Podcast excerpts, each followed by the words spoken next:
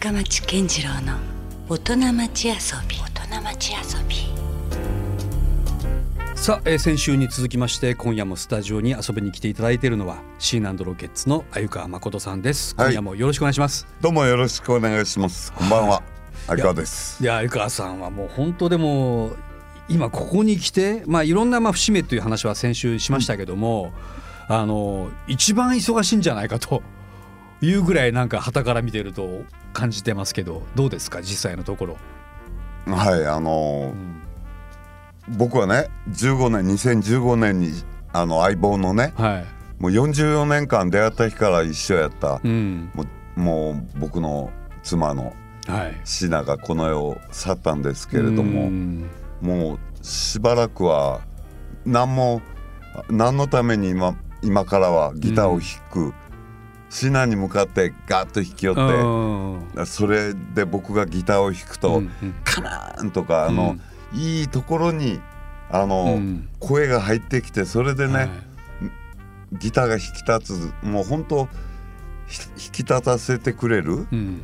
応援してくれてる、まあ、なんならそういうのを相川さんの影のプロデューサーはもう椎名さんだったみたいな。彼女がいなくなったらうん。本当にそれが分かって、うんそれまではもう2人好きなことをうん。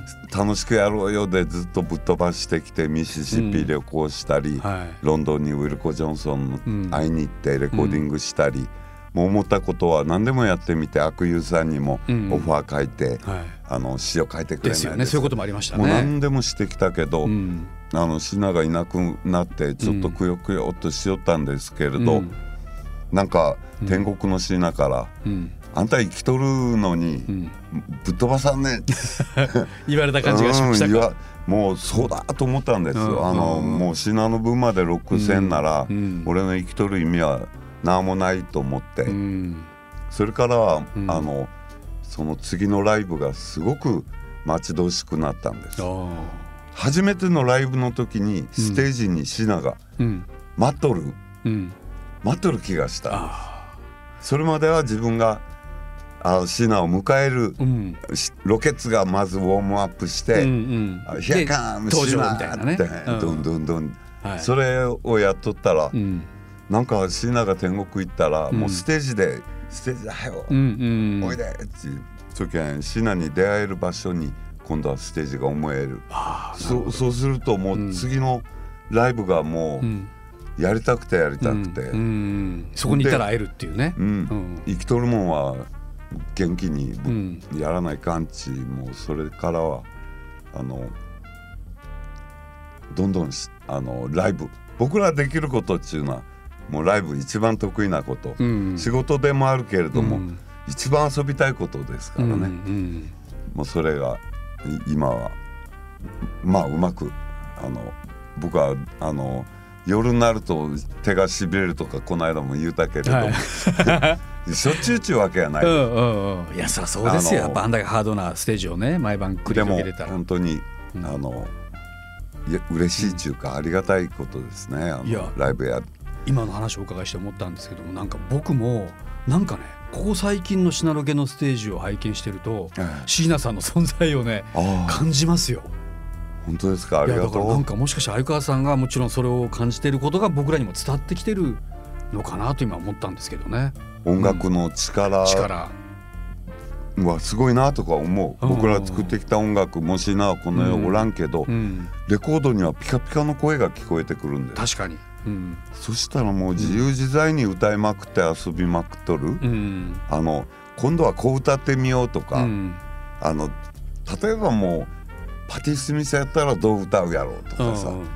ロネッツやったらこう歌うよねとか、ん。なもう音楽をね、うん。シナは遊んだんです、うん。ゲン・フォー・ガールの世界なです、うんんなるほ全部遊びに変えてどしまう、いやまさに今週のテーマがねうん。遊びなんですけどよね。そこで言うとだから本当鮎川さんと椎名さんっていうのはもう本当に別にステージに限らずもうプライベートもずっと一緒だったじゃないですか、うん。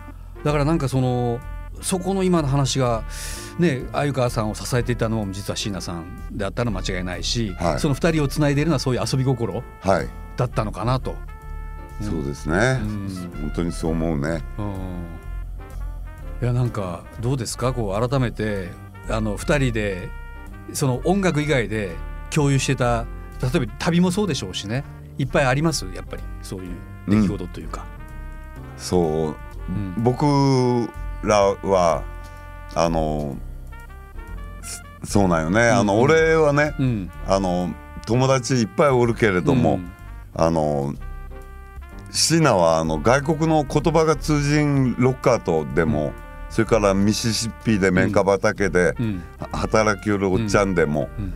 すぐ友達になる。誰とでも友達になれる感じですか？ Hi って。言ってうん「We are from Tokyo」とかねうん。博多っちゅうても多分まあ分からんけど、わかんないからね。うん。東京っちゅうと日本人はあはるばる日本からうんミシシッピに来たうん。 beautiful ladyー、ハンサムボーイっていう感じでさ もうすぐ受け入れてくれる。僕僕らはもうどんな場所にも行ったんです、うん。ニューヨークにジョン・レノンやら小野横さん、の仲間のねなんかねそういう。あのボブ・グルーエンレーンカメラマンの。がはい。もう、あのどこに行くにもうん行きたいとこは全部行きなさい。うん。あの僕らに言葉をくれて。うん。面白いと思ったところには「Don't be afraid to go anywhere、but uh, be careful」もうそれだけは注意。細心の注意はうん。忘れずにっちゅうのがうん。ニューヨークを楽しむ時にうん。最初にくれた言葉やったけどうん。もうその精神でメンフィス行ってうん。ブルースがたどってきた遡った道を僕らはあのニューオーリンズまでうん。下ってみたりうん。ロバート・ジョンソンが悪魔とあの才能を交換したうん。クロスロードそこにも立ってああいく俺たちつも才能をうん。あの手に入れたいけど 悪魔とは出会いたくないなと昼間昼間で済ましたりね。夜中に出てくるんだよねあ悪魔。そうなんですね。ん。うん本当にね思うん。思ったこととかいっぱいあったしうん。家族も子供たちもねラモンズ好きやったりストーンズは一緒に東京ドーム見に行まったり。あ両親がそのお二人ですから。一緒の音楽が好きで嬉しいとてももうありがたいあの感謝しとるけれど CBGB 中はい。ニューヨークのクラブからね。もう今は亡きになってしまいましたけどねライブハウスとしては。僕らあのちょうどロンドンでキンクスが持ってるコンクスタジオでレコーディングしてたら、うん東京から電話だよっちゅうてうん取ったら、はい。子供たちがあの今 CBGB から電話があったけうん。折り返しかけてっちゅうて中学生ですよ。おう。CBGB のことをとても大事に その価値観が分かるのがまずすごいですよね。俺たちに伝えてくれるもう本当うん。あのまあ身内とはいえあ お前ちゃん偉かねっちゅう感じでねロックロック好きなお互いうん。ロック好きなあの家族でうん。とても幸せですね。うん。まあでもやっぱそこはやっぱ椎名さんがなんか存在感が大きいなとは思うんですよね。なんかなんでしょうねやっぱ椎名さんのあの誰とでも誰でもハッピーにしてくれるあのうん、感じ。まあ今夜はね特にちょっと遊びというテーマを、えーで語っていただいててやっぱりそこにはね当然のように椎名さんの存在が大きく出てきたり、えーしますし、えーまあねあの私がおらんでもちょっと2人分頑張ってよぐらいなうん、メッセージをね鮎川さんに送ってきてるはずですから椎名さんがね。ですね。だから今はとなってはもう本当になんて言うんですかもう1週間のうち2日以上ぐらいステージに立ってますよね鮎川さんね。ここ最近。もううん。僕たちは去年はね47都道府県を完走したし、うん。あの47中のがねあはい。のシナの数字値思ったことはそれまでなかったけど、うん。シナが天国行って。うん。で最初に金子まりちゃん下北の仲間ね、うんロックの仲間、はい。チャーヤラとはい。最初はあのやってた、うん。今も今は今もまりちゃんやってるし、うん。ジョニー吉永という旦那さん、ケンケンとあっくんのパパ、はい。うん、ツイートコンサートもこの間一緒に、うん。あのやあの僕もレス行ったんだけど、はい。あのなんちゅうのかな、うん。そういうあのうん。4と74月7日にコンサートをツイートコンサートをシナのためにやりたいち音楽の仲間が言うてくれてからっちゅうのは、47っちゅうのを見るたびにシナっちも、いや僕らもそれも刷り込まれましたよ。もう47が並んだらもう椎名さんをパッてイメージするそれでねようになりました。四十七七ちゅう言葉もあるなとか、はいでこの間金沢に行ったら100万石中だけ、うん。ほんなら47万石中お。あのお。城がある町はどこだろうと思ったらうん博多でした。え？黒田は52万石地なんか CM で聞いとったけど、うんうん。47万石ってあの、うん。ウィキペディアでは。ああ本当ですか？他にはなかったからその47うん。は福岡に縁がある数字でした。いおおなるほど。椎名さん登場しますねいろいろ。ろいろね、うん。仕掛けてきますね。で僕たちはそ その47都道府県本当に、あの椎名と35年間まるまるぶっ飛ばしたんですうね。ん。あのちゅうことは今年5年目に入るんだね、椎名うんそっか。あうん。で今年はねまさに相川さん古希ですよ。70歳を迎えて、でも僕らからするとねもうあの、まあ、ここまでもう相川さん70歳で元気にやってらっしゃるからこれはまあ当然80歳を迎えるアニバーサリーイヤーも見たいしこれからの相川誠さんどうなっていくんだろうというところがね。もうあと1回中感覚しかないですねあと1回、僕はね。どういうことですか？いつもは次のやつ次のやつが無事終わってやったーあの最高のコンサートができたっちゅうた時に、もう次がやりたいっちゅう。そんな5年も10年も先じゃなくて2回ね。先3回先とかね、うん。もうそんなためそんなふうに考えると、うん。あの余力を残そうみたいなうん考えになる、なるほど。でも俺たちはね出し切り型やったんですよ、うんうんそれやったからやられてきたと思う。うんうん。腹いっぱいやって精いっぱいやってもうこれ以上ないライブをうん。やったからまたもう一回したい、うん。であのまあ実際にはもう次のスケジュール決まっとるけれど、まあ確かにね先々でも俺たちはあの、気持ちとしては、気持ちとしてはもう僕らとファンとでうん、あの約束はしとるけれども、はいたくさんの人たちを巻き込んでやってない、バンドが自分たちであそこのクラブでやりたい、うん。ああの人と一緒にやってみたいとか、自分らのアイデアで動きよくから、うん。あのものすごいあの自由なバンドやしうん、自分らで決めていけるから。これでもねもしかしたらあの誰にも今すごいいいヒントが出てるかもしれないですね。で要するに相川さんはずっともう50年以上キープオンロッキングしてるわけですよね。それがなんでできたかというと、うん。とにかく目の前のものを一生懸命夢中になってこなすと、そうですその連続が実はキープオン。キポロカン、うん、とそいうことなんですね。その言いな50がら僕も自分に納得しよるね、だから10年後こうありたいからということでのキープオンじゃなくて、ええ。ねもうねあう。の、ん。よい貯蓄したり貯蓄っていうのはちょっと、りん。あのこうセーブしたりね、うん。じゃないでうん。出し切る喜びっちゅうのがうん。ロケッツの原動力かもな、うん。やっぱそこになんか僕らもあの相川さんたちとこうねステージを見てきてやっぱりもう嘘がないしもうまんまのなんかあのストレートにもうドーンとぶつけてくれてるっていうのがやっぱ分かるんですよね。ぶつかってくるから。それと、うん。あのみんなとみんなからもらううん。エ,、エネルギーかな、交換ですかねやっぱそこは、うん。感じますよやっぱりそう。いううん。パワーもお客さんからおの、客さんと向かい合うっちゅうことはうん。もうなんて素敵なことやろう、うん。なんちゃありがたいことやろう。うん。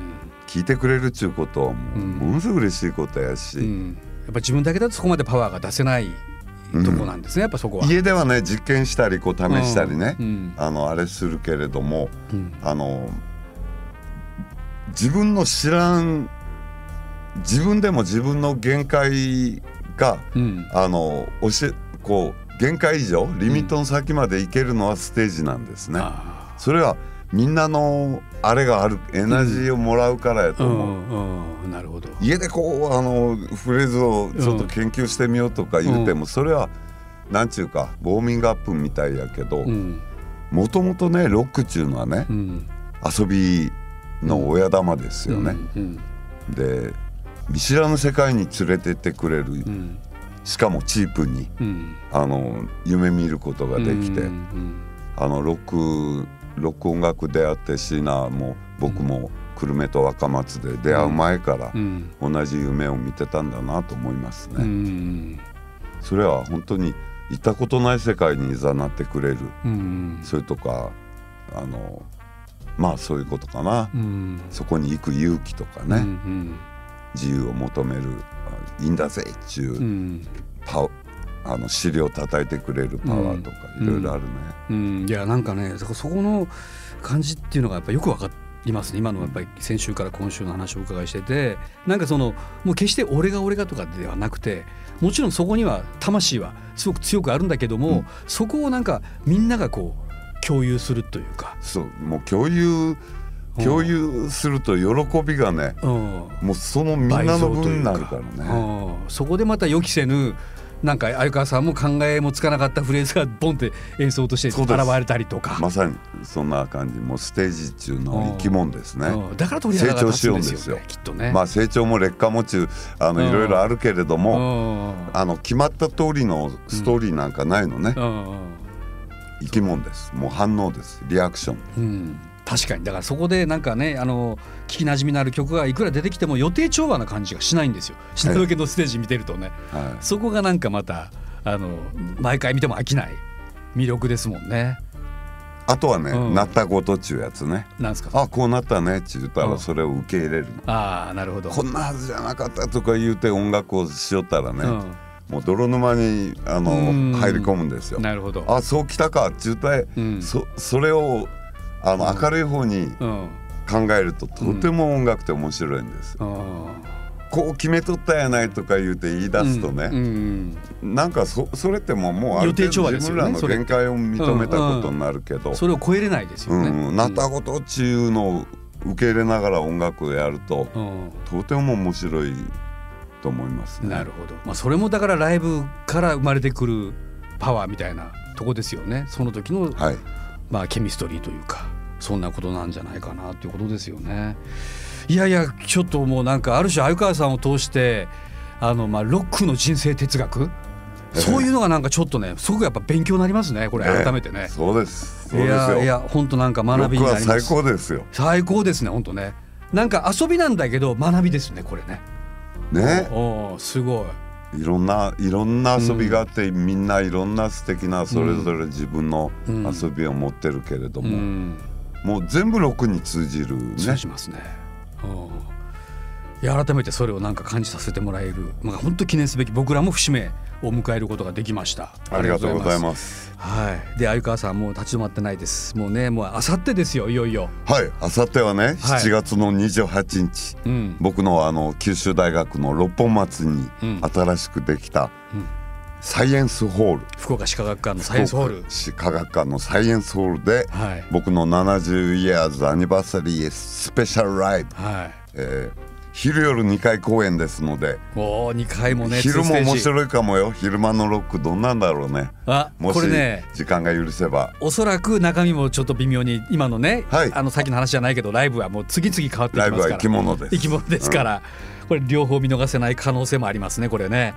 それがまあ明後日いよいよ迫ってますし、えーそれからフェスという意味ではですねもう9月の2日に、えー久しぶりにサンセットライブにシナノロケッツが帰ってきてくだもうと。てさるとも素敵なことです、はい。サンセットライブ。まあ、ここにはロッカーズであり、まあ、森山さんたちも、えー迎え撃つという、まあ、博多レジェンドスペシャルが繰り広げられる、えーサンセットライブです。すごいね。そして9月17日は、えーまあ、椎名さんのね生まれ育った若松の高遠山、えー、椎名さんの言い出しで始まった高遠山ロックフェスがはい。9月17日にはいこれも行われるということですね。どうぞよろしく応援してください。はい。ということで、まあ、この辺の詳しい情報はシーナンドロケッツのホームページをえーチェックしていただけると、えー時間だ料金だも出てくると思いますのでね、はい。よろしくお願いします。さあ鮎川さん本当にありがとうございます。はいどうもありがとうございました、また引き続きですね、ええ。もうあのー80イヤーズアニバーサリースペシャルに向けて 僕らもこの番組は続くように頑張りますし、はい。鮎川さんもぜひ、えー引き続きお元気で。ありがとうございます。僕らを引っ張っていっていただきたいと思いますということですよね。はい。ということで鮎川誠さんでした。どうもありがとうございました。どうもありがとう。Love FM Podcast. ラブ f m のホームページではポッドキャストを配信中。スマートフォンやオーディオプレイヤーを使えばいつでもどこでもラブ f m が楽しめます。ラブ FM.co.jp にアクセスしてくださいね。Love FM Podcast.